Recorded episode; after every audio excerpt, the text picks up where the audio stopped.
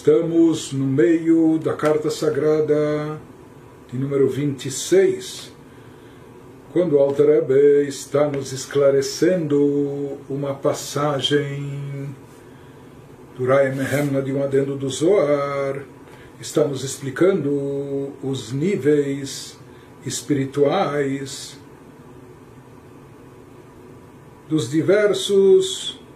tipos de estudo da Torá. Ou seja, nós temos alguns níveis de estudo da Torá, nós temos o nível básico de Mikra, das escrituras, texto chamado Pshat, nós temos a parte, uma parte mais elaborada, que isso seria a Torá oral, a sua forma de Mishnah, posteriormente com análise profunda dos motivos e razões das leis, que isso é a Gemara. Nós temos a Kabbalah, que é a parte mística e esotérica, e ele está aqui nos trazendo e analisando isso de forma extensa, provando inclusive que é impossível tomar ao pé da letra é, que isso seria uma interpretação não só superficial, mas também errônea daquilo que transparece à primeira vista do texto do Rai Mehemna, que somente o estudo da parte mística, Kabbalah, esotérica, estaria associado à chamada árvore da vida, enquanto os outros estudos estariam relacionados com o plano espiritual inferior, associado à árvore do conhecimento do bem e do mal, que envolve o bem e o mal. Então, ele já nos esclareceu que não é assim, que. É, os temas que são abordados nesse estudo, ou seja, os elementos impuros ou proibidos, esses sim fazem parte da árvore do bem e do mal, etc. Mas o estudo em si da Torá, isso em todos os seus aspectos, em todos os seus níveis, do nível mais primário elementar até o nível mais profundo e místico, tudo isso, sem dúvida alguma, está relacionado com a árvore da vida. Isso está relacionado com níveis de espiritualidade e de divindade muito elevados e muito profundos. Prossegue o Rebbe nos eh, trazendo e confrontando também com uma outra passagem cabalística, algo que consta nos ensinamentos do Arizal, Rabbi Tzchak Luria, ומה שכתב האריזל שהמשניות הן במלכות דיצירה רצונו לומר לבוש מלכות דיצירה שנתלבשה במלכות דאצילות. E aqui mais uma vez o Alter entra em questões místicas profundas, análise de textos cabalísticos e de certa forma aqui ele se ocupa, como em outras passagens, em algo que está um pouco fora do nosso do nosso alcance, da nossa compreensão, quase uma geografia cabalística, eh, indicando cada um dos temas, a qual nível espiritual, em que categoria dos quatro, quatro mundos, dimensões espirituais está associado e qual das sefirot, com qual das sefirot, dos atributos divinos, está relacionado. Mas eh, rapidamente, dentro desse contexto, só para elucidar um pouco esse tema, então ele nos diz isso que consta nos escritos do Arizal que as Mishnayot, o estudo de Mishnah, está associado qual o nível espiritual sobre o qual está apoiado a Mishnah, ou as Mishnayot, Malchut, de Yetzirah, ou seja, na ordem hierárquica dos mundos, dimensões espirituais de cima para baixo, primeiro acima de tudo Atzilut, depois Briah, o mundo da criação, somente em seguida Yetzirah, o mundo da formação, e abaixo de todos Olam o mundo da ação consta no Arizal que as Mishnayot estão relacionadas com Malchut, que é a última das Sefirot, do plano do mundo espiritual de Yetzirah, da formação. Então, aparentemente, isso indica que as, o Mishnayot, o estudo das Mishnayot, aparentemente, ou pegando ao pé da letra, o que nunca deve ser feito na realidade, no estudo da Kabbalah, porque ele se utiliza de metáforas e etc. para tentar aproximar de, de nós os conceitos mais profundos e aqueles que não estão preparados para descascar, para, para eh, dissolver as charadas que às vezes vêm de forma enigmática e perceber que algumas coisas são metáforas, mas tem que saber se captar a essência. Não é? Por isso alguns falam que quem não, não tem essa capacidade é melhor que nem estude, se ele vai interpretar ao pé da letra. Mas de qualquer maneira, aqui alguém poderia pensar que o estudo da Mishnah está num nível mais baixo, inferior, porque o Arizal associa com a última Sefirah Malchut de Yetzirah, do chamado do terceiro mundo entre os quatro. Não é? Então ele nos diz, na realidade, não é isso. Retzonolomar, o Arizal quer nos dizer, explica o Alter Ebe, Levush Malchut de Yetzirah, significa que o estudo da Mishnah, o conhecimento divino espiritual contido na Mishnah se revestiu, chegou e foi investido até Malchut de Yetzirah, até a última Sefirah que é Malchut, reinado soberania no campo, no mundo de Yetzirah, ou seja, Shenit Labshah Ba Malchut de Atzilut. Na realidade, assim como todas as outras partes da Torá, a Mishnah também é derivada do mundo de Atzilut, o chamado mundo de emanação. Nesse mundo de Atzilut, Deus está plenamente, integralmente unificado com a Sefirot, a ponto que se diz Iu vechayoi Iu vegarmoi em Atzilut. Deus está integralmente unificado tanto com as luzes ou chamados recipientes da Sefirot. E lá, quando se fala da Sefirah de Malchut de Atzilut, se diz que ela contém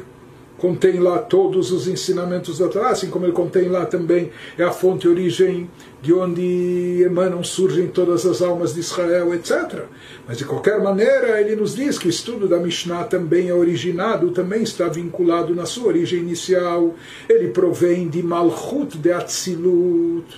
do mundo mais elevado, do primeiríssimo, daquele destacado que nem que ainda não existe nada criado, ainda é uma expressão do Criador e não há criatura. Então, na verdade, Mishnayot estão originadas em Malchut de Atzilut. Isso que Orizal fala que elas vêm de Malchut de Yetzirah, significa que elas desceram, baixaram e se revestiram até o plano de Malchut de Yetzirah. Portanto, o significado dessa afirmação do Arizal não é que as Mishnayot estão, Deus nos livre, que elas estão um nível eh, inferior de espiritualidade, porque na realidade toda Torá oral, por extensão, Mishnah, Gemara, etc., tudo isso está ligado a Malchut de Atzilut, conforme ele vai nos trazer adiante de citações explícitas no Tikunei Zohar e o Arizal não poderia estar ignorando ou contradizendo isso. Portanto, as Mishnayot, elas também têm essa origem elevadíssima em Malchut de Atzilut, apenas que o que? Elas no processo de desencadeamento da energia vital de Deus, que, que segue por, esse, por essa corrente de energia que flui pelos mundos, elas chegam até Malchut de Yetzirah. Então, isso que ele nos diz, o Malchut de Yetzirah, Nikra Shifcha, Legabei Malchut de Atzilut, isso que é trazido nos livros de uma forma metafórica, quando se fala que a Sefirah de Malchut é chamada, tudo isso usando metáforas, ela é chamada de uma, de uma Shifcha. Shifcha seria como uma criada, uma empregada. É? Ela é como uma criada, se comparada à dona da casa, à rainha. Então, isso que consta nos livros de Kabbalah que se utilizam dessa metáfora para dizer que Malchut de Yetzirah está. O nível espiritual de Malchut de Yetzirah é um nível que é chamado eh, metaforicamente de Shifcha, de criada, em comparação a Malchut de Atzilut, e por outro lado, Malchut de Briah. Briah é o mundo intermediário entre Atzilut e Yetzirah, seria o segundo dos mundos, numa de cima para baixo, numa escala de, de espiritualidade. É? Malchut de Briah Nikra Amah, metaforicamente falando, a de Malchut de Briah, essa já leva um outro nome, ela é chamada de servente Servente está acima de criada. Se aquela é a criada empregada, essa servente já seria tipo uma governanta. Mas isso tudo são, são termos metafóricos para ilustrar tanto a, a criada como a servente em comparação à dona da casa ou, ou a rainha, não é? Então, de qualquer maneira, ele nos diz Malchut de Yetzirah Nikra Shifcha Legabe Malchut de Atzilut Malchut de Briah Nikra nos fala que essa é a explicação daquilo que foi mencionado no Raya Mehemna, naquele texto cabalístico que nós trouxemos, quando ele nos fala que a Mishnah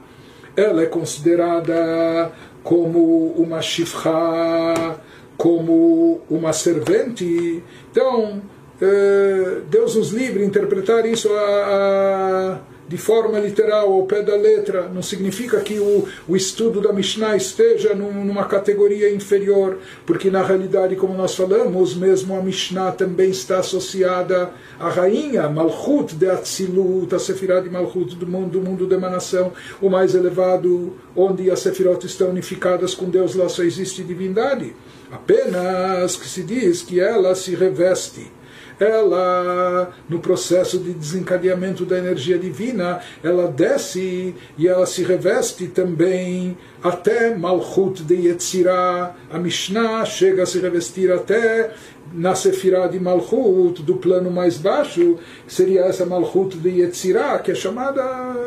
da, por assim dizer, da, da Shifra, da, da criada em relação à patroa. Né? ou seja, que ela é secundária a Malchut de Atzilut, mas na verdade a energia espiritual elevada presente lá é Malchut de Atzilut, apenas que ela desce, se reveste, se manifesta, se revela até Malchut de Yetzirah.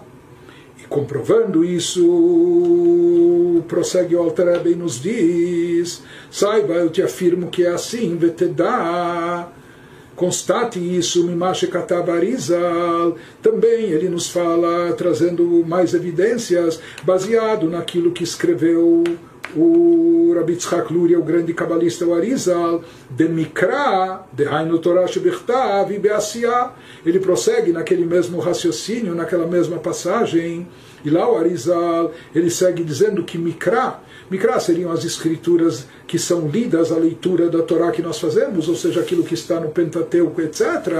Ou seja, a Torá escrita, Mishnah é a Torá, originalmente era a Torá oral. Né? Aqui, Mikra, aquilo que nós lemos é aquilo que originalmente sempre foi a Torá escrita, o Pentateuco, o Beasia, Diz o Arizal, naquele texto, que Mikra se encontra em Asiá. Asiá é o plano mais baixo, mais inferior, o chamado mundo da ação. Ainda não é o mundo físico nosso, mas existe o plano do mundo da ação espiritual. Né? Então a mesma coisa aqui afirma o Alterebe está completamente equivocado quem tomar ao pé da letra as palavras do Arizal, imaginar que o estudo, imagine isso, é um sacrilégio, Hazve Shalom, atribuir isso, imaginar que o estudo da Torá escrita é algo de nível inferior, que está no nível mais baixo, a Siá. Então, isso é até vulgar, quer dizer, uma coisa inadmissível. É alguém que está pegando as palavras ao, pé da letra sem saber se quer traduzi-las ou interpretá-las. Então, da mesma forma, diz o Alterebe, Arizal Mispar, nós sabemos, está, consta de forma explícita no Zoar, algo diferente, e nos próprios escritos do Arizal também consta em inúmeras outras passagens uma colocação distinta, e é claro que o Arizal, eh, em primeiro lugar, é claro que o Arizal não estaria contestando o, o Zohar, é? porque ele veio explicar e aprofundar os ensinamentos que constam no Zohar. E nós vemos nos próprios escritos do autor, do Arizal, ele não estaria se contradizendo de um lugar para outro nas suas citações, e nós encontramos inúmeras citações do próprio Arizal, além daquelas que constam no Zohar, Mekomot em Mispar, em incontáveis lugares citações, Shehit Feret, que na realidade Mikra, o estudo, a leitura da Torá do Pentateuco está associado com a Sefirah de Tiferet, que é aquela terceira Sefirah daqueles atributos divinos de ordem emocional, por assim dizer, que isso corresponde na linguagem cabalística a Zo, ao acróstico de Zo, Ze'er, Anpin de Atzilut, que inclusive está acima de Malchut de Atzilut, ou seja, nas sete Sefirot chamadas Sefirot, que dentro, na nossa alma dão origem aos poderes emocionais, nas, eh, nas alturas eh, espirituais, nas alturas celestiais, quando se trata de atributos divinos, eles são sete, divididos em duas partes, seis mais um. O um, o último, seria Malchut, reinado, soberania, que recebe dos seis anteriores. Os seis anteriores atributos seriam Chesed, Gvurat e Feret, Netzach, Hod e Esod, e esses seis atributos, então o ponto central deles é aquele que é chamado de Tiferet, esplendor, etc. Que isso é, na linguagem cabalística, o que corresponde a Zod de Atzilut, Zerampin de Atzilut, ou seja, está até acima de Malchut de Atzilut. Então significa que Mikra, o estudo da, da escritura do Pentateuco esteja até abaixo da Mishnah. Pelo contrário, ele, ele também está em Atzilut, e no próprio Atzilut, acima de Malchut, em Zeranpin. Então, qual o significado daquilo que fala o Arizal, que Mikra, a leitura da Torá, a escritura, está em Asiá, no plano mais baixo no mundo de Asiá da ação, ela shemitlabeshet basiá. Explica o Alter Ebe que o Arizal quer nos dizer que a energia espiritual eh, contida dentro do estudo de Mikra dentro do estudo da leitura da Torá, do Pentateuco, etc., das Escrituras, isso desce, se propaga, se estende até se revestir, chegando a se revestir até no, no plano mais inferior, no mundo de Asiá. Portanto, em relação à Torá escrita, nos diz o Altareb que a gente constata dos, dos próprios escritos do Arizal em outros lugares, que na realidade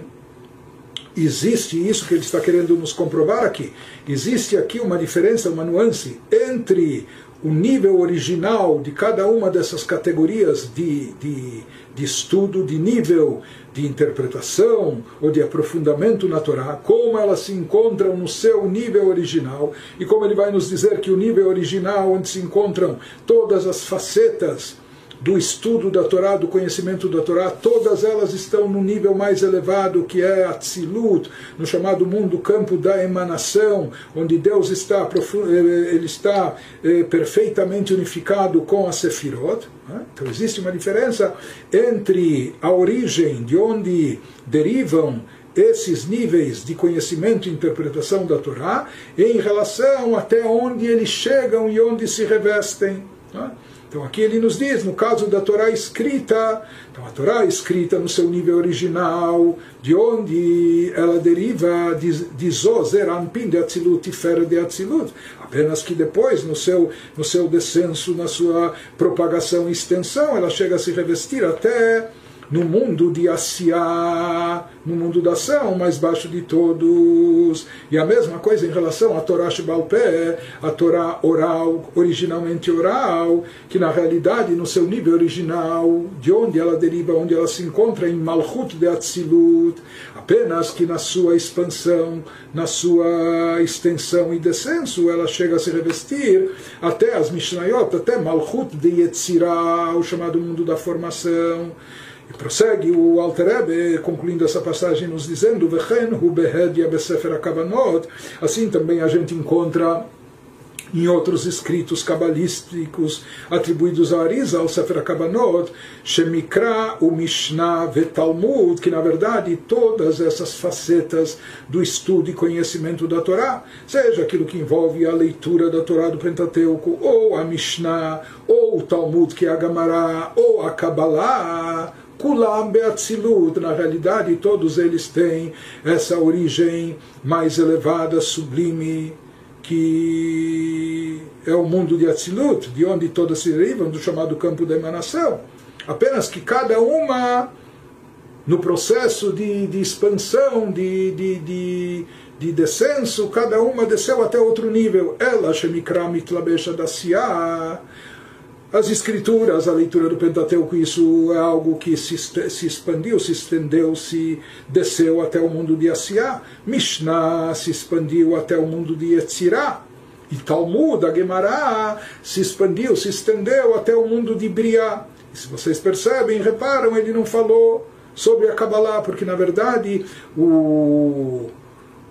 o conhecimento da Kabbalah, ele não descendeu, ele permaneceu em Atzilut. Então, mas o que nós vemos aqui e o que ele está procurando nos, eh, nos explicar, nos esclarecer, elucidar, é que tanto o Mikra, tanto o estudo do Pentateuco, como a Mishnah, como a Gemara, o Talmud, como a Kabbalah, na realidade tudo isso são aspectos eh, da Torá e, portanto, todos eles por igual representam a sabedoria e vontade divina. E Deus e sua sabedoria é uma coisa só. A vontade de Deus é aquilo que expressa a sua essência. Isso está presente em todas as facetas da Torá e todas são originárias, todas são originadas e derivadas do mundo de Atzilut, daquele campo completamente integrado e unificado com Deus porque na realidade, assim como a Tzilut lá tudo é divindade, e na Torá também, a Torá é completamente divina, e todos os seus aspectos, não só a Kabbalah, mas também a Torá escrita, a Mishnah, a Gemara, tudo isso é pura divindade que é o conceito que reina no mundo de Atzilut, no campo da emanação, onde Deus está perfeitamente unificado com a Sefirot. Apenas que essas quatro facetas da Torá, esses quatro aspectos da Torá, eh, tiveram revestimentos, acabaram se revestindo e investindo de formas distintas e diferentes. Cada um se, se revestiu até um outro nível, chegou a se ser investido até uma outra categoria a Kabbalah, como nós falamos, ela permanece em Atzilut e não se reveste, não, se, não é investida nos mundos inferiores, não, é? não foi revestida nos mundos de Briá e Etzirácia. Por isso, de fato, inclusive se fala que a Kabbalah está, é algo suprarracional, é algo que está acima da compreensão humana, algo que transcende as limitações do nosso intelecto quando a gente pensa que entende alguma coisa de Kabbalah, aquilo que a gente entende é apenas uma parte mínima e superficial. A gente toca, dizer, é, arranha muito de leve e superficialmente porque na realidade a essência dos conceitos da Kabbalah isso é algo transcendental, é algo que, que está, pertence, está e permaneceu no mundo de Atzilut, no, no chamado mundo da emanação, mundo da pura divindade, o qual a gente não tem. Nós é o mundo onde está o Criador em evidência, e nós, criaturas, não temos acesso e né, até, até o que se encontra nesse mundo. Portanto, por isso também, isso é importante salientar, uma vez que a Kabbalah não desceu, por assim dizer, não descendeu para os planos, para os planos posteriores ou inferiores, Portanto, ela permanece na sua essência como algo transcendental, divino, e por isso também a forma de captar Kabbalah é através de Ruach HaKodesh, através de elevação espiritual. Somente uma pessoa, um tzadik, uma pessoa que tem inspiração divina. Uma pessoa pode ter um ótimo QI, pode ser dotada de um intelecto, um intelecto magnífico, mas esse não é o canal, não é através disso que ela vai captar a Kabbalah, porque Kabbalah, como nós falamos, permaneceu uma forma abstrata e desvinculada da, da, criatura, da criação, do intelecto, etc. E, portanto, como algo essencialmente divino que só pode ser captado através de inspiração divina. Mas, de qualquer maneira, ele nos diz as outras facetas da Torá, que também são, são pura divindade originária, em, originadas em Atzilut, o Mikra, Mishnah e Talmud, que representam a sabedoria divina, porém, conforme revestida e chegando até os mundos abaixo, inferiores, de Briá e Etzirá, Asiá, descendo até se tornando mais acessível a nós, se revestindo em cada mundo esses planos da criação, formação, e, ação, o que torna elas mais perceptíveis, possíveis de, de ser captadas pelas criaturas. E nesse descenso mesmo existem esses três níveis e categorias, Briá e Etzirá Sabido, conforme explicado na Kabbalah, já vimos em outros lugares, o mundo de Briá está associado com a Sefirah de Binah, entendimento, lado cognitivo de compreensão, é? ou seja, o lado intelectual já Yetzirah é o mundo onde prevalecem as emoções. Enquanto que a Siá, o mundo da ação, é a ação, é o mundo, por assim dizer, o mundo prático. Por isso se fala Talmud, que a Gemara chegou até o mundo de Briá, Briá é aquele mundo onde prevalecem entre as sefirotas que o que mais prevalece é sefirot de ordem de cunho intelectual, por isso também o Talmud Gemara, que representa uma análise profunda intelectual dos ensinamentos da Mishnah, onde se procura desvendar os motivos e razões e significados da lei. Por isso, ou seja, a compreensão mais profunda, isso está ligado, portanto, com o mundo de Briá. Por isso se diz que o Talmud Gemara se revestiu até o mundo de Briá. Já Mishnah como nós vimos anteriormente, se encontra no mundo de Yetzirah. Por quê? Porque na Mishnah nós não temos os motivos, significados, explicações. Nós só temos isso é kasher ou isso não é kasher, isso é puro, isso é impuro, isso é permitido, isso é proibido. Isso está ligado com o mundo de Yetzirah, onde no mundo de Yetzirah prevalecem as sefirot de cunho, por assim dizer, emocional, e se fala que o permitido, o proibido, é derivado disso como explicado na Kabbalah, que tudo aquilo que é permitido está ligado com Chesed, com uma expressão de bondade de Deus, enquanto que aquilo que é proibitivo, impuro, etc., interditado, isso está associado com Gevurah, com severidade e rigor, que também é um atributo divino. Portanto, esses atributos de Chesed e Gevurah, que são atributos de ordem emocional, são os que, os que regem o mundo de, de Yetzirah, da formação, e que prevalecem lá. Por isso, a Mishnah, que basicamente traz o que é permitido, proibido, mais do que a análise intelectual, essa divisão, portanto, ela está enquadrada, ela foi revestida, investida até o mundo de Yetzirah, o chamado mundo da formação. É? Por isso também existem seis tomos de Mishnah, Shisha Sistrei Mishnah, que eles são correspondentes a seis sefirot de Zerampin, que brilham e iluminam no mundo, que prevalecem, predominam no mundo de Yetzirah. Enquanto que Mikra, as escrituras, o Pentateuco, desceu mais ainda, se revestiu, chegou a se revestir até no mundo de Asiá, no campo da ação. E por isso a gente vê que em relação às escrituras, a leitura da Torá, mesmo a simples leitura, até sem entendimento, sem saber a tradução, até com isso já se cumpre uma mitzvah. Por quê? Porque nas escrituras existe uma kedushá no que, simplesmente no que está escrito, ou na leitura em si, mesmo sem a compreensão, sem o entendimento, o próprio falar das palavras, ou seja, a ação prática, isso por si só já se constitui numa mitzvah, isso já traz espiritualidade. Nos outros campos da Torá, se a pessoa ficou lendo Mishnah, mas sem entender. Se ele ficou lendo a Gemara, mas não entendeu nada, ele nem cumpriu a mitzvah de estudo da Torá. Diferente disso quando se trata das escrituras, por isso mesmo uma pessoa é chamada na sinagoga para na Torá, recebe uma aliá, mesmo que ele não, não sabe hebraico, não entende o que está sendo lido, ele recita as brachot da Torá, porque ele está cumprindo uma mitzvah, porque no caso das escrituras o principal são, são as palavras escritas, não é? isso é o essencial, o campo da ação, mesmo que ele não esteja envolvido intelectualmente ou emocionalmente.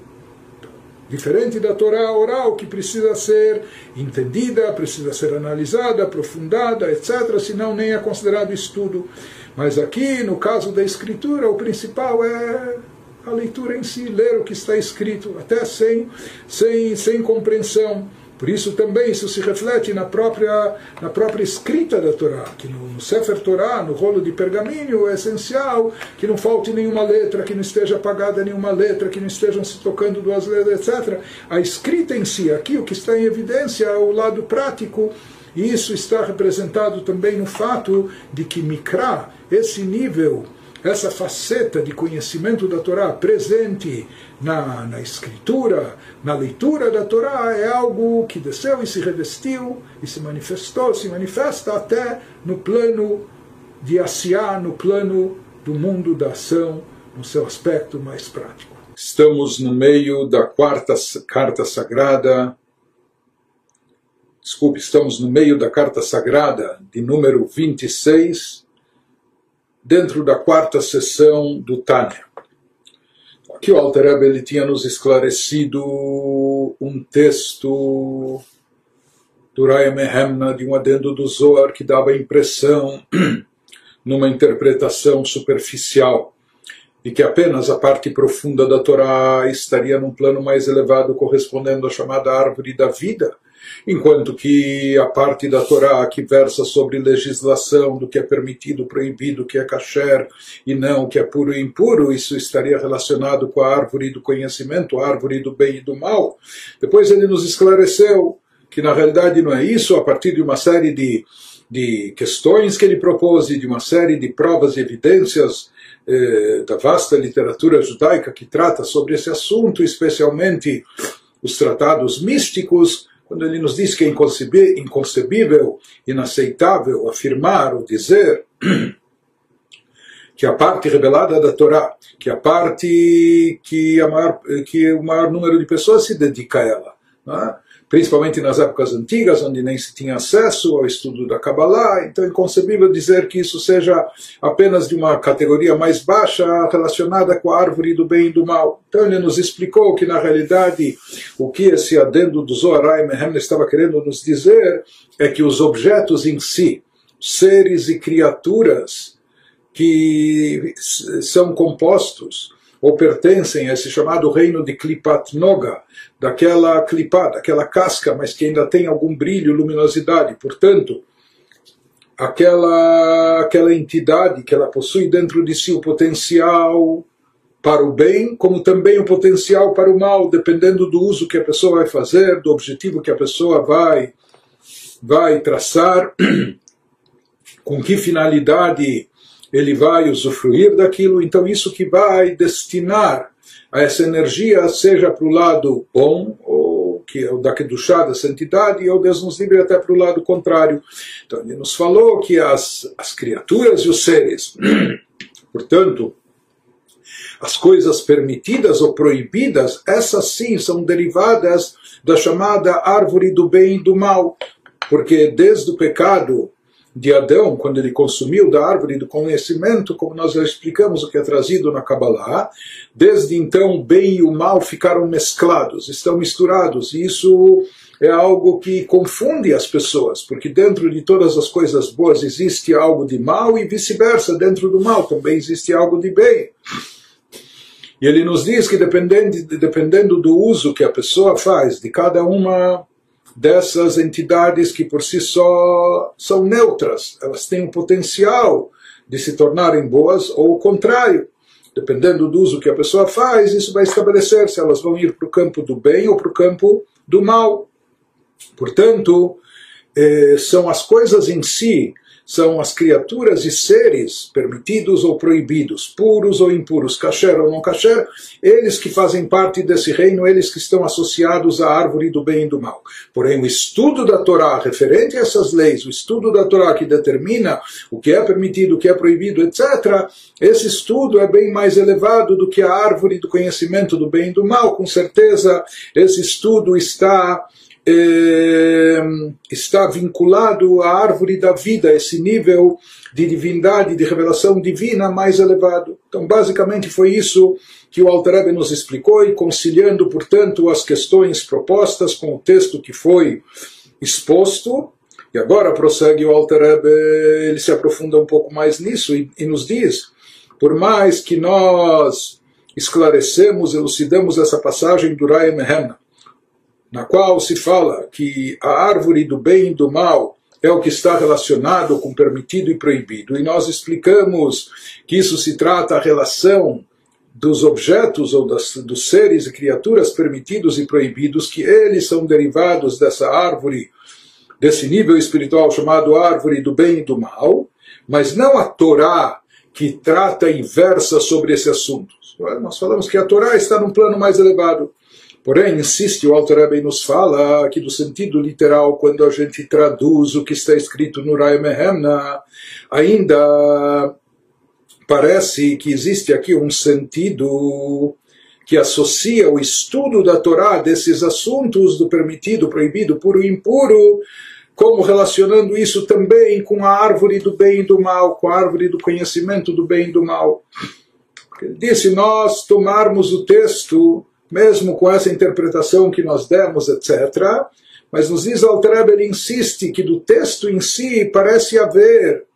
uma conexão do estudo da Torá, dessa temática, dessa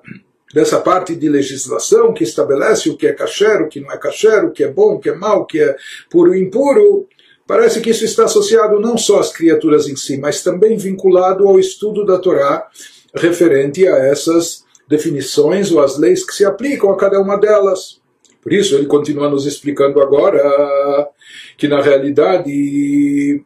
existe um certo tipo de conexão, e ele vai nos explicar de que modo e de que maneira, e como isso se aplica, e até onde isso vai. Porque ele vai nos dizer, ele vai nos explicar agora, segundo a Kabbalah, nós já vimos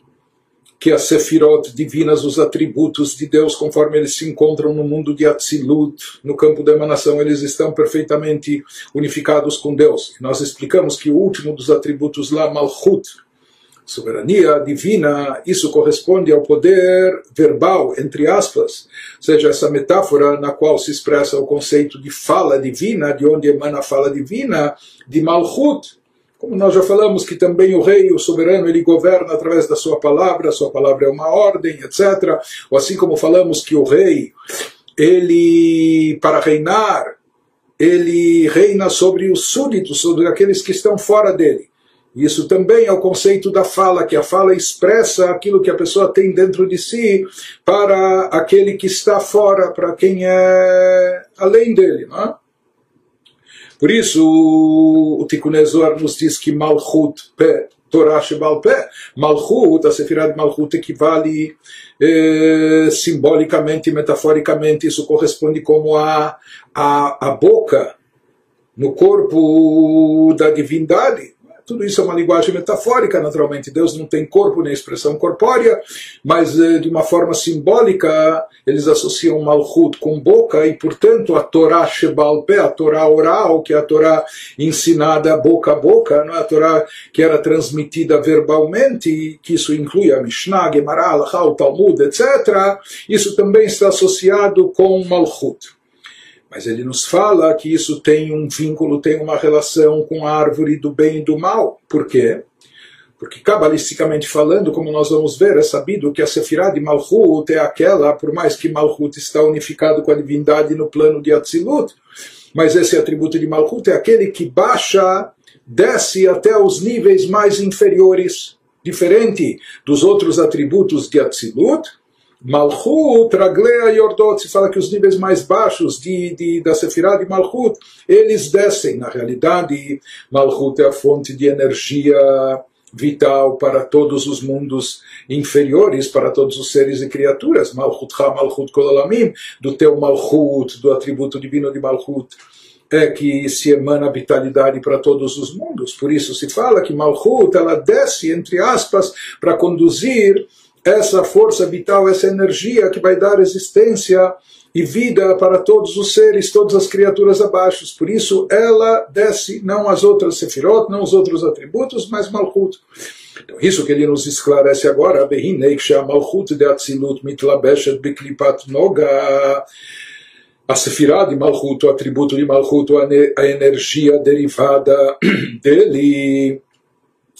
ele, como dissemos, desce até os níveis posteriores ou inferiores, e quando essa energia derivada oriunda de Malchut de Atzilut se reveste até os planos mais baixos na Klipat Noga, naquela Klipá, naquele campo espiritual que é chamado de casca, porque ele já encobre o fruto, ele já esconde o conteúdo, então tudo aquilo que encobre divindade é chamado de Klipot, só que aqui ainda se trata, como nós dissemos, de uma Klipá mais neutra, ou de uma Klipá que é suscetível à elevação, porque ela também tem Noga, ela também tem luz e brilho, ou seja, que ela contém dentro de si também um potencial para o bem.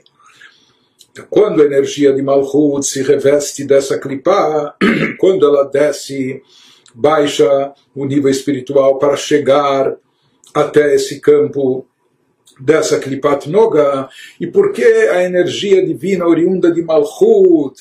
se reveste nesse campo de Klipat Noga, que dei levarer a Nitzotzot, para poder resgatar faíscas divinas, para poder redimir faíscas divinas que estão perdidas no campo das clipot. Shenaflu bechet Adam Arishon. Se diz que na hora, assim se explica na Kabbalah, que no momento que Adão cometeu o pecado, como a alma de Adão era uma alma matriz, uma alma muito elevada, com um potencial espiritual imenso, na hora que ele cometeu o pecado, através do seu pecado, várias faíscas divinas, várias centelhas de energia divina tombaram e caíram. Caíram no mundo, caíram no campo das clipot. Elas foram apoderadas pelo campo negativo das clipot que sugaram dessa energia a partir do momento que Adão se conectou ao campo das clipot, cometendo, cometendo o pecado, a transgressão.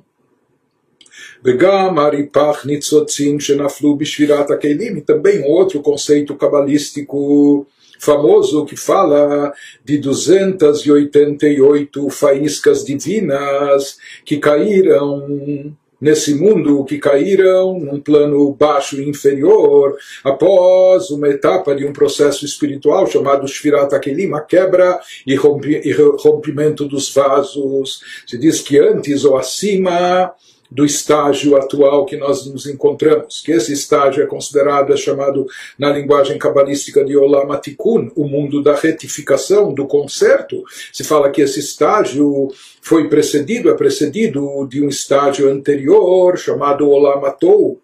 que é descrito na Kabbalah como o mundo do caos, por que, que era caótico? Por que, reinava o caos? Porque se diz, se diz que nesse plano havia uma luz divina muito intensa, muito forte, mas os keilim, os recipientes, eram pequenos, eram escassos, eles não eram capazes de conter e comportar essa luz, por isso houve a chamada quebra dos vasos e por isso a quebra dos recipientes. E por isso esse estágio é chamado de caótico, olamatou, porque não havia, não havia a luz divina de forma assentada nos recipientes, de uma forma assentada, de uma forma equilibrada, de uma forma adaptada e que pudesse pudesse manter essa luz, por isso é chamado de caos. Mas se fala que esse processo uh, utilizando essa metáfora como se uma lâmpada ela é de 50 watts, se colocar uma energia de, de 70 ou de 100, então ela vai estourar, não é? Uh, o recipiente não é, não é adequado para uma luminosidade tão intensa, para uma energia tão intensa. Abstraindo, ou seja, transferindo isso para o campo abstrato e espiritual, houve esse conceito de Shvirat Kelim, de rompimento dos vasos. Então, e isso, em decorrência disso, se fala, entre aspas, dos cacos, não é? que dessa quebra, se espalharam pelo mundo, chegaram num ponto muito baixo e inferior, 288 faíscas divinas, que são originárias dessa luz que era muito intensa, essa luz muito poderosa que estava presente nesse campo espiritual chamado Olamatou, né? esse, esse mundo que era o caos, porque havia luzes intensas com vasos e recipientes escassos.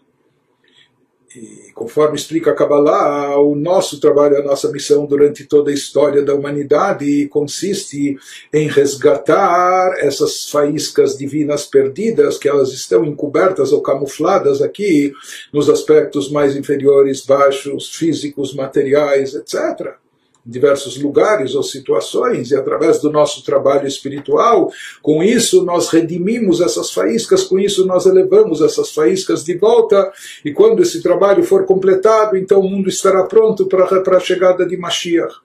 Mas de qualquer maneira, nós vemos que existe esse conceito de faíscas perdidas de uma divindade que foi extraviada, que é uma energia divina muito elevada, porém que ela foi parar nos domínios inferiores das clipot, das cascas, aqueles domínios que encobrem, que ocultam a luz divina. Por isso ele nos diz por que, que essa energia divina que está em Malchut de Atzilut, por que, que ela desce para os planos inferiores? Para iluminar, não é? para servir como uma lanterna para buscar e procurar essas faíscas divinas, tudo uma metáfora, mas para procurar, buscar, redimir essas faíscas perdidas Então ele nos diz, quando o poder de Malchut de Atzilut baixa para os planos inferiores, Azai Kama Malchut de Atzilut Nikret Beshem Etzadat Tovara. Então, Malchut de Atzilut, por mais que o mundo de Atzilut é o mundo do chamado Etzachaim, da árvore da vida, porque Deus é vida, Deus é a fonte da vida, em Atzilut, no campo de emanação, tudo está unificado com a divindade, portanto, tudo é vida e as sefirot, os atributos, conforme se encontram em Atzilut, são árvore da vida. Mas ele nos diz, já que Malchut de Atzilut tem no seu papel, na sua missão, ela desempenha essa função também de baixar a energia divina dela própria descer até os planos inferiores, e tão inferiores que ela acaba se revestindo até no domínio da Klipat Noga, daquela casca uh, translúcida, um pouco iluminada, com potencial de luz. Na hora que ela desce e baixa até esse nível, ela também é chamada de Etzadat, Malchut de Atzilut também no momento que ela desceu, baixou, ela é chamada também de árvore de conhecimento, de Tovará, do bem e do mal. Por quê? Porque ela chega a se revestir nesse campo e nesse domínio que possui dentro de si já o potencial não só do bem, mas também o potencial do mal. E por isso ela leva o nome de Etzadat Tovará Legabeizo, quando comparada com o nível superior anterior a ela, que é Zeranpin, aquele nível que inclui as seis sefirot de cunho emocional, Chesed Burat Feret Netzachot Yesod, Zod essas sefirot que são chamadas do, do o pequeno semblante Zeranpin de Atzilut, essas não baixam, elas não saem de Atzilut, não se deslocam do campo da emanação, portanto elas sempre são chamadas Venikra Etz mas Malchut, quando sim ela desce e baixa, ou seja, depois que ela recebe a energia das sefirot superiores, e ela redireciona isso para os mundos abaixo, quando ela conduz essa energia divina para o plano inferior, chegando até a se revestir na Klipat Noga, naquele domínio que inclui não só o bem, mas também o mal, ela passa a ser chamada também de Etzadat, Tobará, de árvore do conhecimento do bem e do mal. Por que ela desce? Porque ela está buscando recuperar as faíscas perdidas e restituí-las ao seu devido lugar, ao nível espiritual elevado de onde elas são originárias, né? de onde elas se originaram. Mas então somente quem desce, qual a energia que baixa apenas de Malchut de Atzilut. As outras Sefirot de Atzilut, elas não, não, não descem, não saem do seu plano elevadíssimo. Por isso elas são sempre chamadas somente de Etzchaim, de árvore da vida. Malchut, quando baixa e desce, leva o nome também de Etzadat Tovara a árvore ela se torna também árvore do conhecimento do bem e do mal. Ou seja, nós vimos aqui que pela Kabbalah Malchut desce para refinar e elevar o plano mais baixo, o plano inferior espiritualmente, e nesse momento que ela desce, se revestindo de Kripat Noga, aí apenas então ela é chamada também de árvore do bem e do mal. Continua, o nos explica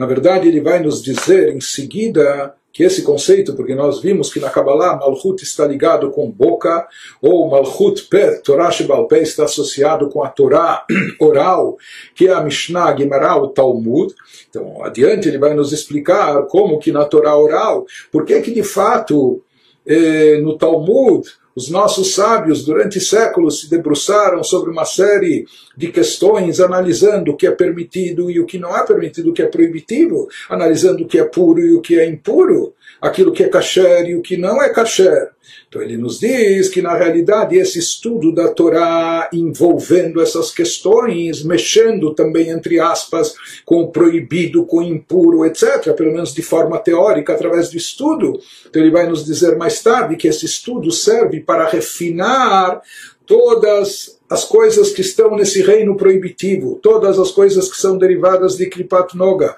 através do estudo da Torá investido nessas questões, nessa temática, com isso também nós estamos resgatando e redimindo as centelhas divinas que se encontram dentro desses elementos.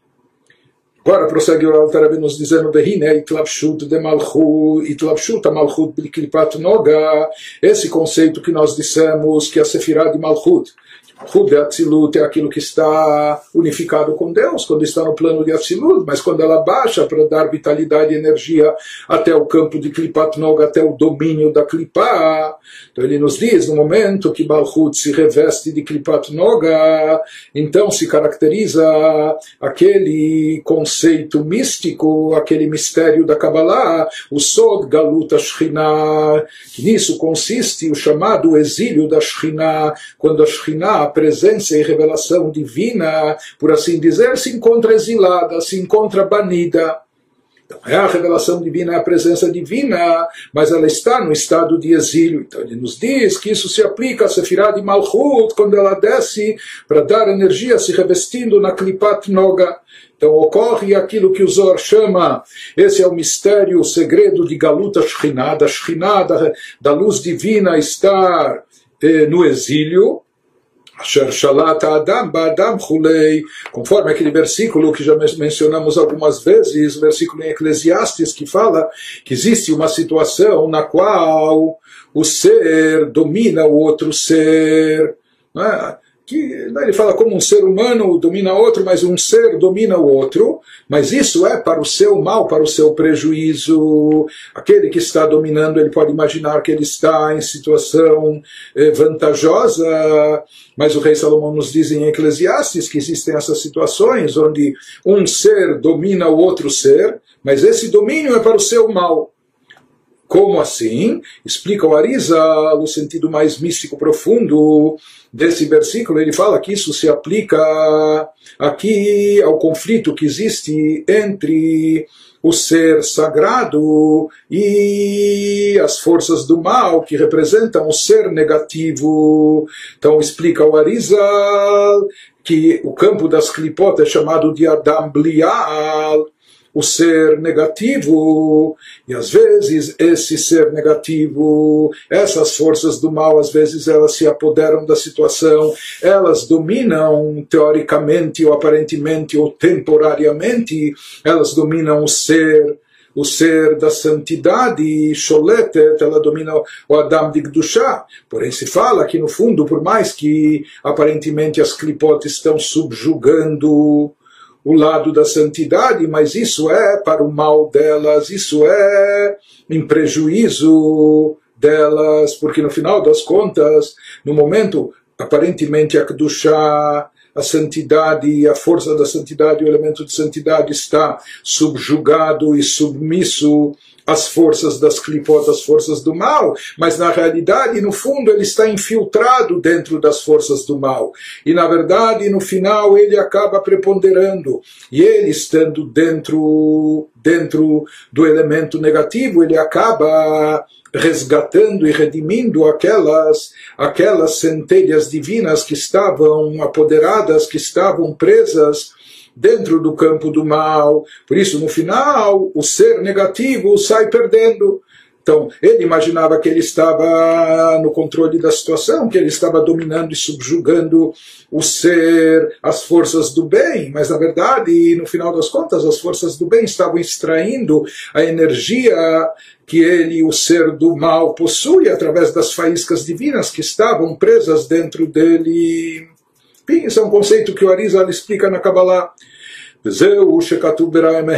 Por isso, volto ao Altarebe ao texto que ele mencionou do Rai Mehemna do adendo do Zohar, o Bezimna de Ilana de Tovara Shalta Vechulei, Nun Vechulei. Acima, quando ele nos trouxe, mencionou textualmente aquela passagem do, do Rai Mehemna do Zohar, ele nos fala que no, no, no, na época, no momento que prevalece e predomina a árvore do bem e do mal, quando ela está predominando, nós vimos que então em decorrência disso, isso tem, isso tem desdobramentos, isso tem efeitos no mundo físico e material. Por isso nós falamos que nessas épocas acaba acontecendo que os sábios e eruditos da Torá eles têm que depender materialmente, eles, eles dependem do seu sustento, da sua manutenção, dos ameares, daqueles que são ignorantes da Torá ou que ignoram a Torá. Pior do que isso, aqueles que estão infiltrados no povo de Israel, Erevrava, aqueles que que eles não têm as melhores das intenções, etc., mas eles acabam, eles que acabam nutrindo e alimentando os, os, os estudiosos da Torá. E ele associou isso dizendo que tudo é uma coisa desencadeia a outra, tudo ocorre numa lei de causa e efeito. Já que o Ashkinah se encontra no estado de galuto de exílio, por isso se fala que nesse momento essa árvore do bem e do mal, ela está em evidência como que prevalecendo sobre a chamada árvore da vida. Por isso também aqueles que estão associados à árvore do bem e do mal, que seriam esses que ignoram a Torá, ou às vezes aqueles que são até contrários à Torá, parece que eles estão predominando, prevalecendo, e os sábios eruditos da Torá, estudiosos da Torá, têm que recorrer a eles, têm que depender deles. Mais do que isso, ele fala que isso também está associado, isso acaba vinculado até com o teor do estudo naquelas épocas dos estudiosos da Torá, dos conhecedores da Torá. Ele nos fala, por isso, nessas épocas de Galut, enquanto não temos o Beit HaMikdash, no que se concentra a maior parte do estudo, onde se dirige a maior parte do, da energia dos estudiosos nos assuntos que versam sobre permitido, proibido, puro e impuro, e não nos assuntos mais elevados espirituais abstratos da mística judaica. Uma das questões que foram propostas anteriormente é que nós vemos que aparentemente houve uma época na, no tempo do, do segundo Beit HaMikdash, do segundo templo sagrado, quando, quando a situação era cômoda, até financeiramente, e os próprios sábios estudiosos da Torá, eles tinham seus campos, seus vinhedos, eles tinham suas propriedades, e eles não dependiam daqueles que ignoram a Torá, para o seu sustento, mas mesmo assim, no que versava a maior parte do seu estudo, mesmo naquela época, que eles não dependiam, porque da, da passagem do Zohar se dá a entender que todas as coisas estão entrelaçadas. Quando há essa dependência, quando os estudiosos dependem daqueles que ignoram a Torá, então eles também eh, já que esses que ignoram a Torá estão associados à árvore do bem e do mal e representam o lado mal dessa árvore, né? De onde emana vitalidade. Então, portanto, isso acaba se refletindo nos próprios eruditos, que eles também, o estudo deles versa sobre assuntos do bem e mal, na, no, no, no campo do estudo da Torá. Mas ele nos fala, mesmo aparentemente uma das questões que, que se propôs é que na época do segundo Beit HaMikdash não havia os, os sábios em termos financeiros, eles eram autossuficientes, não precisavam depender dos que ignoram a Torá ou vão contra a Torá, mas mesmo assim, no que consistia a temática principal do estudo deles? Continuava sendo nos assuntos de bem e mal, permitido e proibido, puro e impuro, kasher ou não. Então, uh, se existe essa lei de causa e efeito, ou seja, se até, se até o, o, o teor do estudo da Torá nosso reflete aquilo que acontece na prática em termos de quem predomina e prevalece nos aspectos físicos ou materiais, é? quem está por cima, então, por que que naquela época que os Talmidei Chachamim, os eruditos, não estavam por baixo? Mas mesmo assim, a temática ainda era a mesma do estudo. Então, isso que nos explica agora o Alter Ebe, ele vai nos dizer que essa questão de se envolver com estudo do que é bom, do que é mal, do que é certo, do que é errado, do que é kasher ou inapto, etc., nós vamos ver que isso tem um objetivo maior, isso tem um significado mais profundo, isso tem uma finalidade mística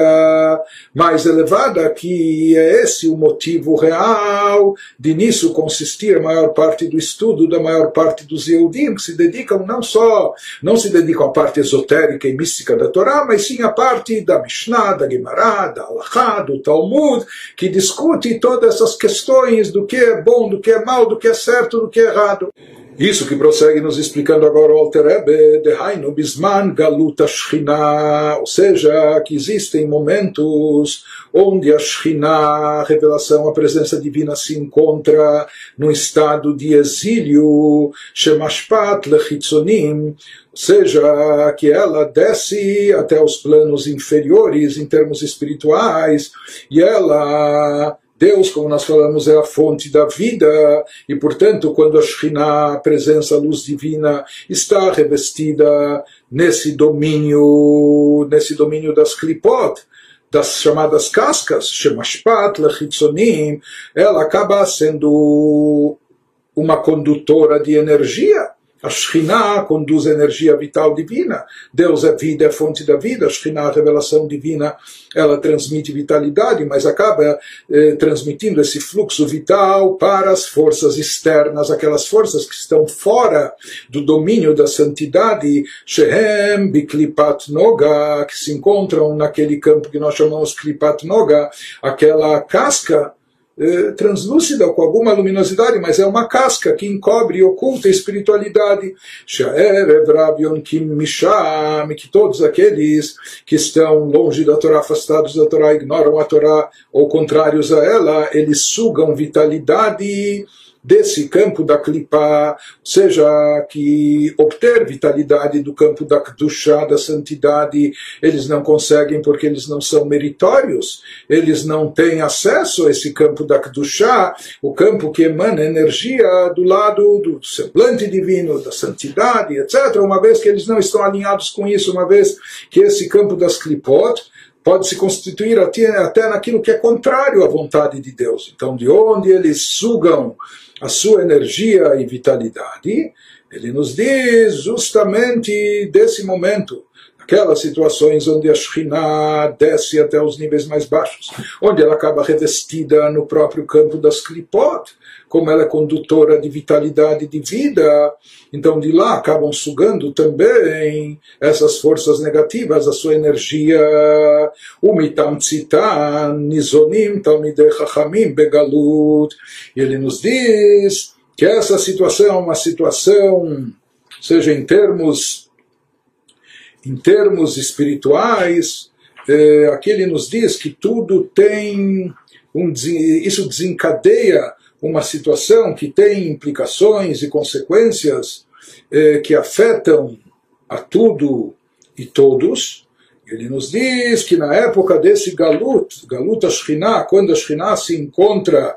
nessa situação rebaixada, nessa situação de, de exílio, então ele nos diz da essência refinada dessa energia os próprios eruditos da Torá, estudiosos da Torá, eles também se alimentam, eles também recebem a sua vitalidade dessa, dessa essência. Em outras palavras, o estado de galuto da Shekhinah afeta, em primeiro lugar, beneficia as forças do mal. Porque quando a Shekhinah está revestida, está revestida nos campos mais baixos, os campos de Klipá, de lá, podem sugar as forças do mal, vitalidade e energia. Porque das fontes legítimas, mas das fontes de, de, de santidade, de, lá eles não têm acesso, não podem se aproximar. Mas aqui é o seu habitat, assim, aqui é o campo que elas estão muito confortáveis, o campo das clipot. Então as forças do mal derivam, derivam sua energia vital desse, desse revestimento da Shekhinah nas clipot. Mas ele diz, nesse estado, nesse estado de coisas, nessa situação, isso acaba afetando também os Talmidei Chachamim, os próprios sábios eruditos ou estudiosos da Torá, porque mesmo que eles são meritórios e mesmo que eles possam receber uma energia divina do campo da Kedushá, mas quando a Shekhinah se encontra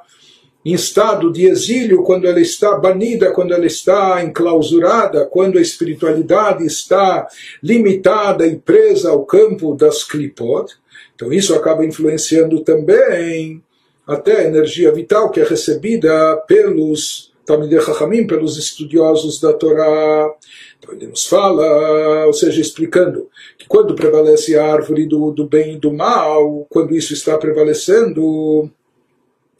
então, de forma geral, quando ele nos fala que então os estudiosos da Torá são nutridos e alimentados pelos por, aqueles que ignoram a Torá ou por aqueles que vão contra a Torá, ele nos fala aqui que isso não se trata apenas de nutrição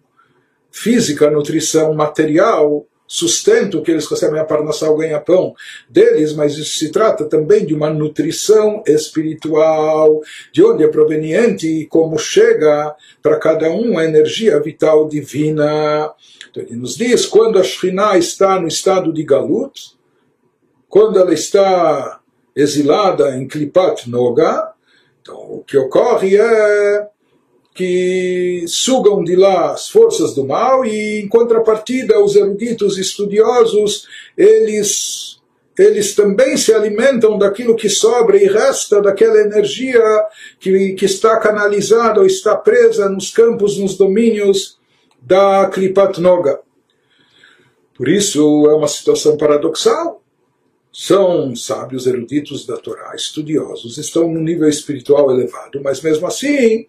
eles estão envolvidos por força das circunstâncias, circunstâncias do Galut, circunstâncias do, do período de exílio da Shekhinah. Então isso acaba, já que a Shekhinah está exilada, está num estado espiritual mais baixo, isso acaba baixando, carregando consigo também esses que estão ligados à Torá, esses que estão eh, estudando a Torá. Por isso, no que vai consistir o serviço espiritual desses estudiosos da Torá durante esse período?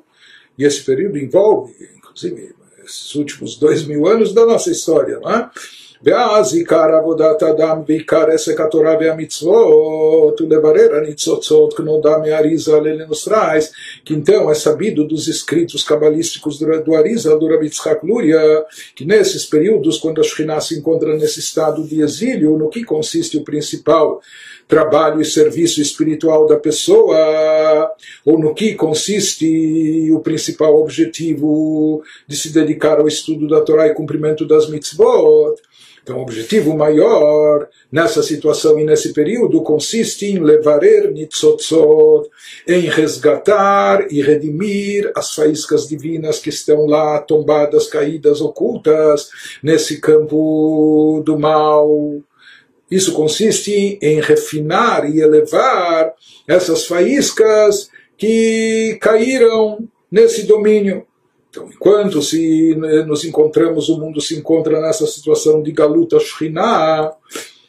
que a revelação divina se encontra limitada, exilada, enclausurada, nisso vai consistir o principal serviço espiritual da pessoa em resgatar as faíscas divinas que estão presas, elevar e refinar essas faíscas que caíram que na sujeira, no lamaçal, no, no, no entulho espiritual. Por isso também ele diz, nisso consiste o tipo de estudo que é feito da Torá durante todas essas épocas e períodos. Lachen, Ikar, Inyan, no que, que consiste o principal estudo, no que se concentra em que tema se concentra o principal estudo da Torá nessas épocas, o Beyun, o Pilpul Alachá, é, numa análise profunda, numa análise e discussão da lei, como prevalece a lei Beisur Veriter nas questões do permitido e proibido, Tumá Vetahará, ou do puro e impuro, Levarer, Mutar Beatahor, no que consiste esse trabalho que nós falamos espiritual e abstrato, de refinamento, de elevação, de resgate das faíscas divinas. Se fala que essas faíscas divinas representam uma energia espiritual muito elevada, mas o problema é que elas estão, elas estão subjugadas, elas estão reprimidas e elas, portanto, não brilham, não iluminam, não podem se manifestar. Por quê? Porque elas estão misturadas com todo o lixo, com todo o entulho, não se, não se percebe o brilho do diamante se ele está coberto de lama, se ele está no meio do entulho, no meio da sujeira. Então, qual é o objetivo aqui? Limpar a sujeira, tirar e separar, não só separar o joio do trigo, mas aqui separar, extrair aquilo de, de, de brilhante, de valioso, né? separar, tirar toda a sujeira do lado, excluir tudo aquilo que é negativo, de forma tal que, que ressaltando ou sobrando aquilo que, é, que brilha, aquilo que é bom, aquilo então vai ser realçado e aquilo vai iluminar. Né? Então nisso consiste, por isso se fala que é birur, a palavra, o verbo borer em hebraico também significa como peneirar, ou filtrar, ou eh, selecionar. Né? Então aqui a expressão cabalística fala em birura nitzotzot. Eh, existe essa, esse ato de redimir, de resgatar, resgatar da sujeira, redimir, excluir toda a sujeira em volta, não é? nos diz, esse é o sentido também do estudo da Torá. Ou seja, quando nós estudamos Torá, versando sobre os temas, analisando e profundamente se debruçando e etc., com Yuni, com análise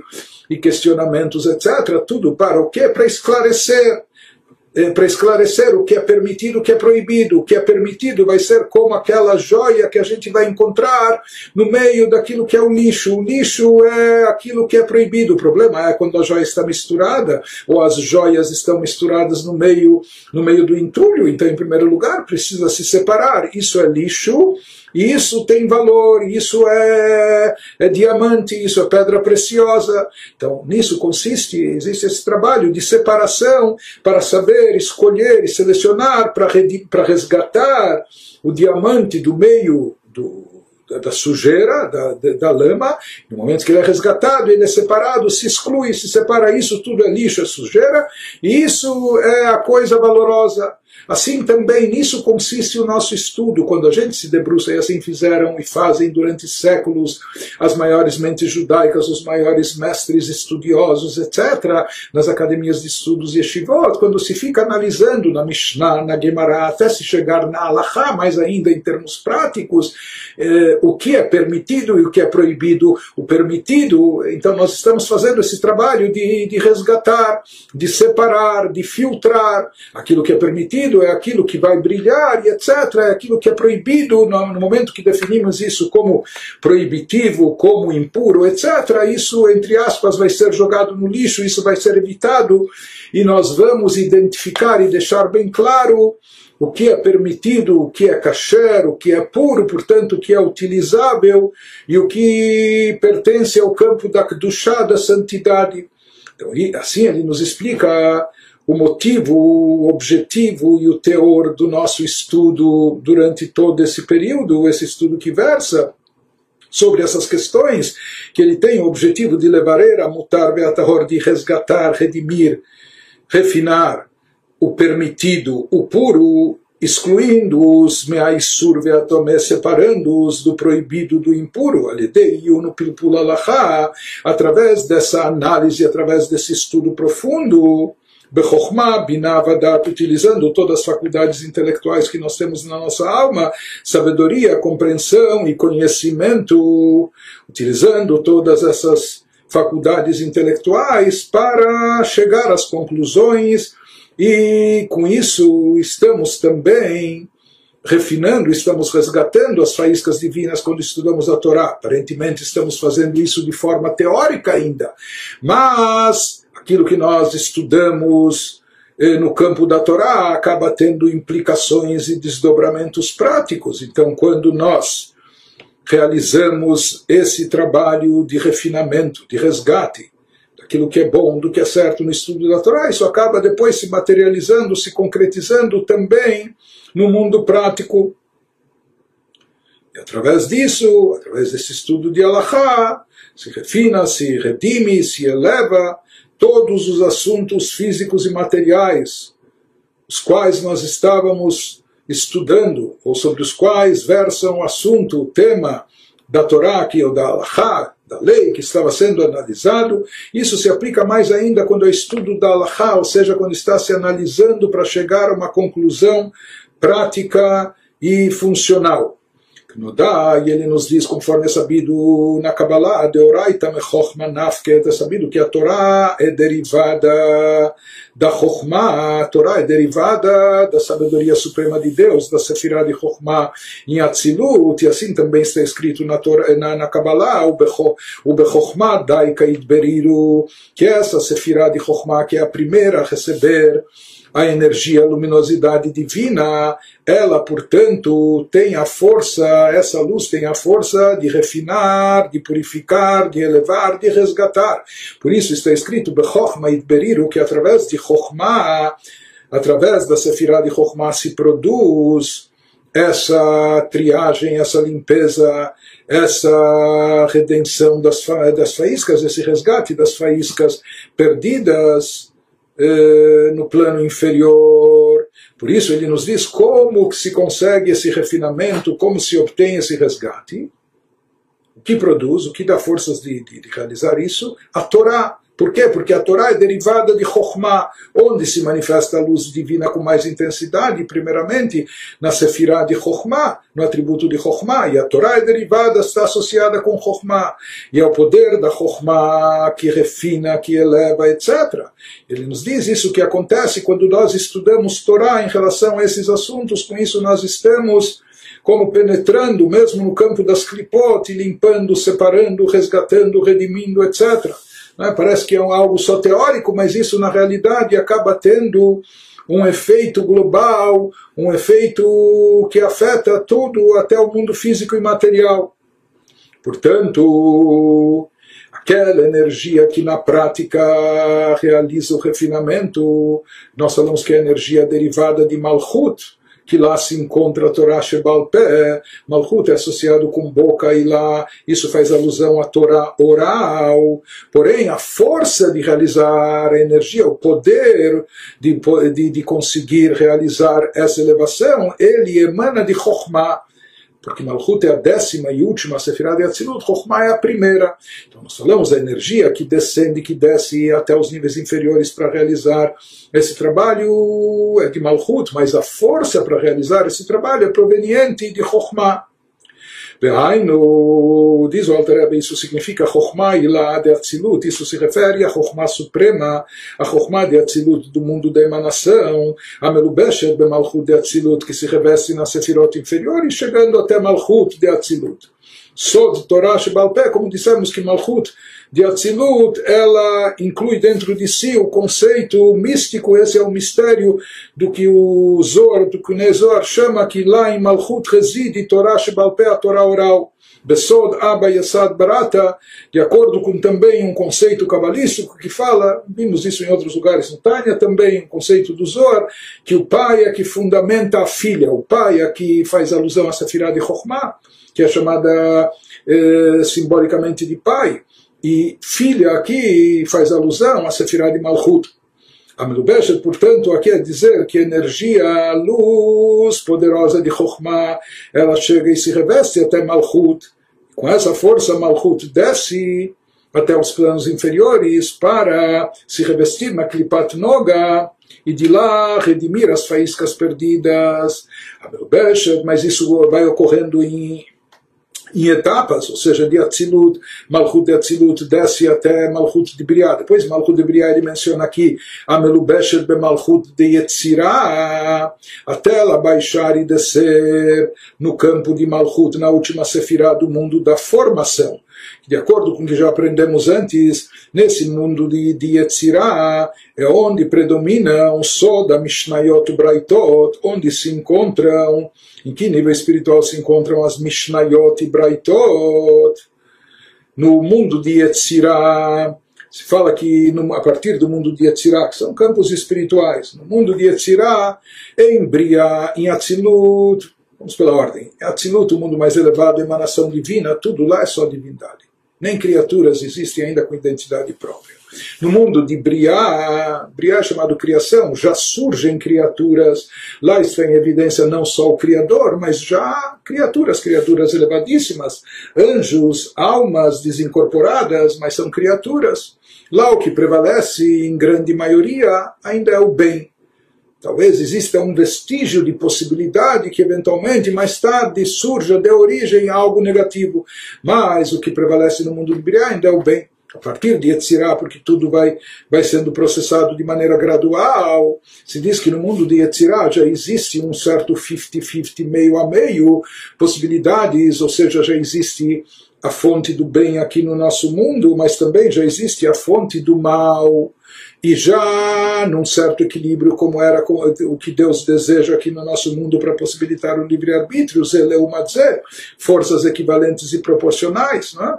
Depois, no mundo de Asiá, mesmo no mundo, no mundo da ação, mesmo no mundo da ação espiritual, lá o que prevalece é mais o mal. O mal está já em mais evidência, em eh, numa presença maior, a fonte e origem do mal, ela está mais evidente do que o próprio bem. Mas Yetzirah seria como meio a meio, meio bem, meio mal. Isso nos lembra a árvore do conhecimento do bem e do mal, ou do que tratam as Mishnayot e Braitot, dos Tanaitas, que viveram há cerca de dois mil anos atrás, que isso é muito no estilo da Halachá, diferente do Talmud da Gemara, que é uma, é uma análise profunda, uma análise intelectual racional, ou utilizando o intelecto analítico, se aprofundando, debatendo as questões, procurando os motivos, etc. Na Mishnah, não, a gente encontra esse sábio fala que pode e o outro fala que não pode, que isso é permitido, que isso é proibido. É, algo como parecido de como isso vai depois se expressar na Allahá, na Allahá prática. Portanto,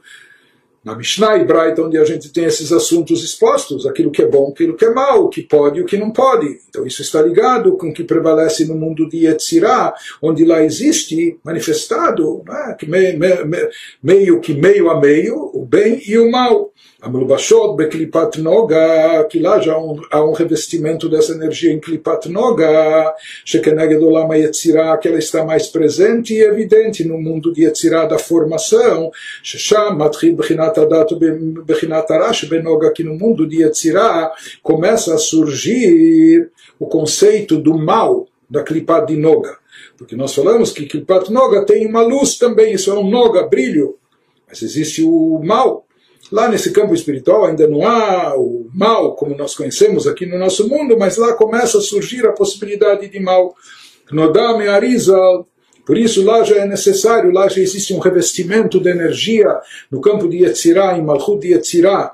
onde está lá presente já Klipat Noga, e até lá chega essa luz de Malchut de Atzilut, mas que por sua vez ela transporta e carrega consigo o brilho que vem ainda da primeira Sefirah de Chokhmah. Portanto, de forma geral, aqui ele nos falou que a Torá ela é derivada da Chokhmah suprema. Porque a Torá ela vem estar acoplada à Sefirah de Chokhmah, a primeira e mais elevada de Atzilut. Mas essa energia, essa luz divina da Torá se reveste na última Sefirah de Atzilut em Malchut onde lá está manifestado também a Torá Shebalpé, a Torá oral, onde encontramos questionamentos, dúvidas, perguntas, respostas, controvérsias, dúvidas. Não é? De Malchut de Atzilut, isso desce e vai se revestindo nos mundos inferiores. Ele nos disse aqui até chegar em Malchut de Yetzirah, que o campo de Yetzirah, o chamado campo da formação, é onde lá estão presentes Mishnayot, Braitot, Alachot, onde lá, onde lá está presente aquela parte da Torá que versa sobre o permitido, proibido, puro, impuro, etc porque nós falamos que nesse mundo é onde estão divididas já as energias com possibilidade para o bem e para o contrário. Então lá essa energia se reveste em Klipat Noga, mas com que intuito ela se reveste? Para elevar uh, aquilo que se encontra preso no campo das Klipot, que é um potencial de uma luz divina elevada, etc. Então, uma vez que esse mal de Noga começa a se manifestar em Yetzirah, nós falamos em Briah, a maior parte, o que prevalece ainda é o bem. Então, a questão de bem e mal, e portanto certo e errado, kasher e não kasher, puro e impuro, isso se manifesta em Yetzirah, e é lá, até lá chega esse revestimento que nós falamos de Malchut de Atzilut, que contém a Chokhmah, a luz de Chokhmah de Atzilut, ela se reveste até em Malchut de Yetzirah, com a finalidade, é uma situação de galut, galut a Shekhinah, Shekhinah se encontra aqui limitada, como que exilada, mas com o objetivo de resgatar e redimir aquelas faíscas espirituais elevadas que estão lá presas e perdidas. Estamos na carta sagrada de número 26, no meio dela. Prossegue, o Alterabi nos diz que a partir da explicação dada acima, nós chegamos a algumas conclusões, derivamos disso algumas ideias, alguns conceitos, isso que ele prossegue nos explicando. Nos diz que a pessoa entendida, aquele que,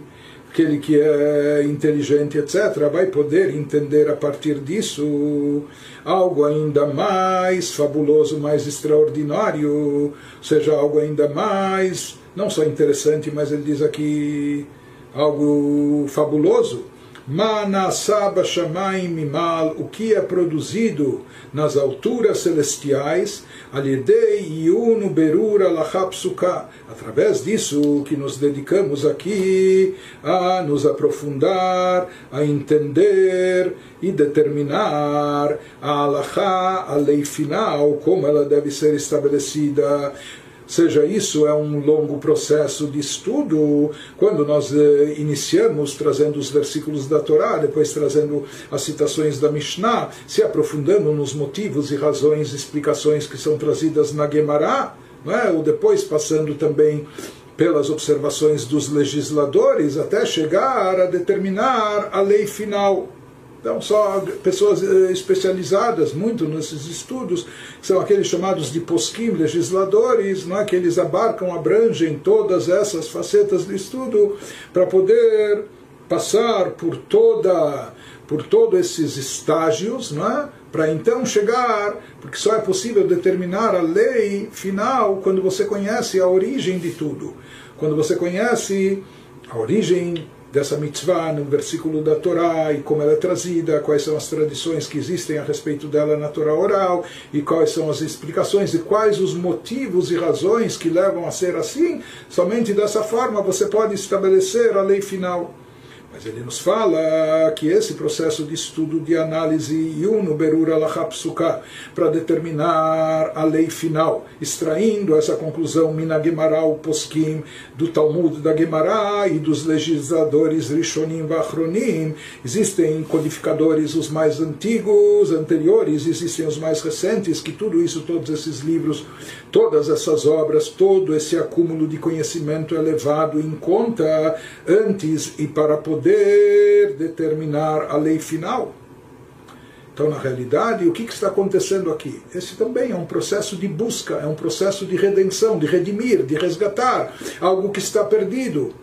Seja essa conclusão final que vai determinar como é estabelecida a lei final, a lei prática, ela está perdida no emaranhado de, de opiniões, divisões e etc. Então é necessário se aprofundar, e é necessário entender, e é necessário analisar, é necessário comparar e confrontar. Mas isso é, em outras palavras, esse tipo de estudo da Torá ele, ele não só que simboliza e representa, mas ele é de fato, ele consiste também nesse trabalho de descer até o campo das clipot, porque as clipot são aquilo que encobre, que oculta é, sobre o fruto, e vasculhar e procurar para redimir e resgatar aquela faísca divina que está oculta, que aqui está simbolizado na alahá, na lei final que vai ser determinada. Mas para poder determinar isso tem que soar muito, tem que se esforçar muito, analisar e passar por, por vários textos, e não só passar por eles, tem que entender, tem que analisar, tem que confrontar para chegar a conclusão certa.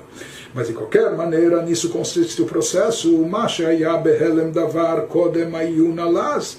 É, o objetivo aqui é de resgatar aquilo que estava anteriormente encoberto, antes dessa análise, antes dessa discussão é, de estudo que foi feita entre os sábios legisladores. Então, em outras palavras, aquilo antes, esse raciocínio ou essa conclusão estava oculta, e somente através desse estudo é que ela vai ser revelada, vai ser trazida à tona. Que é através de todo esse estudo, dessa análise, Male alachazume aklipot. Então, esses estudiosos, esses legisladores, esses estudiosos da Torá vão ser capazes de elevar, de resgatar e elevar essa alahá, essa lei final, meaklipot, do campo das klipot. Klipot significa cascas, porque antes essas cascas esse campo negativo estava obscurecendo, estava ocultando, escondendo também essa parte da Torá. Shayuma alimimu mechassimotá, eles encobriam e ocultavam essa conclusão aláhica, que era desconhecida. Ou seja, não se sabia na prática como devia se, se proceder, porque estava confuso o plano, uma vez que isso estava encoberto, confuso, eh, camuflado, por aquilo que representam as klipot. Ou ou talvez não estivesse totalmente oculto, encoberto, até se conhecesse a Allahá, mas não se conhecia o seu real motivo. E sem saber a razão da Allahá também pode haver confusão, porque às vezes nós temos que extrapolar de um caso para outro para derivar uma outra conclusão. Isso só é possível quando nós conhecemos não somente a Allahá, mas nós sabemos a fundo também o seu motivo, o motivo da Allahá. Por que, que foi estabelecido assim? Qual a razão da Allahá ser determinada dessa, dessa forma? E ele nos diz que tudo aquilo que encobre o conhecimento da Allahá, quando nós não sabemos de que maneira prevalece a lei final em termos práticos, ou mesmo quando nós sabemos, mas nós não entendemos a Allahá. Nós sabemos que a lei determina que deve ser assim feito, mas por que deve ser assim feito? Como se chegou a, conclu a essa conclusão? Então, quando a Allahá está encoberta e oculta, ou quando os motivos e razões da Allahá estão ocultos, isso também significa o estado de exílio da Shekhinah, que é a presença de Deus, ou como nós falamos, a Shekhinah está associada com Malchut, e Malchut, Pé, Torah Shbal Pé, Malchut está relacionado com a Torá oral. Então se diz que essa palavra divina, quando ela está encoberta, oculta, por isso ela está é, de uma forma confusa, isso nos confunde, nós não sabemos como agir, nós não sabemos como determinar a Allahá, ou mesmo que a gente saiba Allahá, não entendemos sua razão diz que esse entendimento da razão e significado, origem da Allahá, Sheatam Hu, a razão de ser, o motivo da Allahá, o Sod, da Sfirah, Chokhmah Ilaah, isso em termos cabalísticos está associado ao mistério da Sefirah de Chokhmah, ao potencial da primeira Sefirah, que é a Sefirah da Chokhmah, da sabedoria suprema, sabedoria superior. Ou seja, que por trás de cada alahá existe uma razão, existe um motivo, e esse motivo, às vezes, é um motivo muito elevado, de difícil compreensão, até transcendental, porque ele é derivado da Chokhmah Suprema. E nós falamos que é dessa luz mais elevada, dessa luz elevadíssima, intensa, desse nível de Chokhmah Ilaah, caíram e tombaram aquelas faíscas divinas que caíram até os planos mais baixos dentro daquele processo da chamada Kfirat Kelim, quebra dos vasos, dos recipientes que aconteceu nesse plano anterior ao nosso anterior não necessariamente em tempo, mas eh, em, em revelação espiritual, né? e por isso se fala que aqui os motivos e razões, os significados estão ocultos, encobertos e precisam ser resgatados, redimidos, precisam ser descobertos, precisa se tirar o véu de cima deles, mas esse véu que os encobre é a força das clipot, nas quais se encontram essas centelhas divinas que caíram desse nível elevado e lá estão aprisionadas. Vehem Sham Bibchinat Galut. E esses motivos e razões das alahot, sim, que eles representam a palavra divina, que eles representam a luz e energia divina, eles se encontram lá no campo das Klipot, exilados, aprisionados.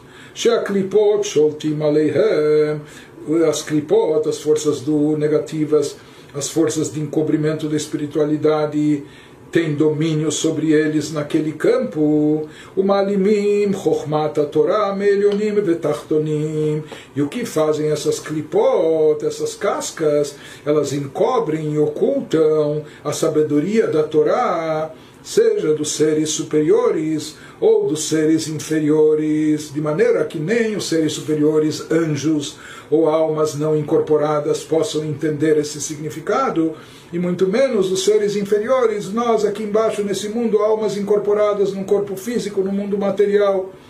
Então,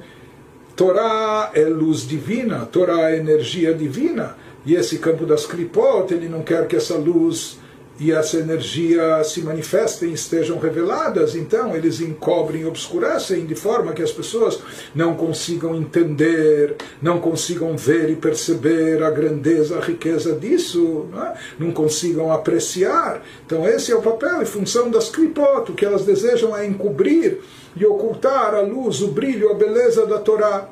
ou mesmo quando se sabe, conhece a Torá, mas é, parece não fazer sentido, ou não se sabe a razão, o motivo e etc. E essa ideia de encobrir a divindade, a luz divina. Portanto, esse é um estado de Galuta Shekhinah. Portanto, aqueles que estão estudando a Torá com a finalidade de esclarecer a Allahá, de definir a lei, de perceber e entender o motivo e razão, estão fazendo esse processo de redimir as faíscas perdidas e ocultas, de resgatar aquela luz da Torá que se encontra lá enclausurada e obscurecida וזהו שכתוב בראי מהמנה, שהקושייה היא מסיתרא דרא, isso está associado também com o que mencionamos antes. No Raya Mehemna, que as dúvidas, perguntas e questionamentos são derivados do lado negativo, daquele lado, isso emana do lado do mal, ou seja, de repente se sabe de alguma coisa da Torá, mas o ser humano que se considera um ser racional, não é? E se considera no direito de questionar tudo é, a nível intelectual, então se ele se depara com a Torá, mas ele não vê que faz sentido, ou ele não entende o significado, ou ele não compreende as razões, os motivos, ou, eh, ou aparentemente ele vê contradições, ou etc. Então, isso que nos diz Uraya Mehemna, que todas essas questões e questionamentos e dúvidas e etc. vêm do lado negativo, em função do encobrimento das klipot, das cascas que encobrem sobre a palavra divina, sobre a palavra da Torá, não querendo permitir que a luz da Torá se revele, se manifeste de forma explícita e evidente.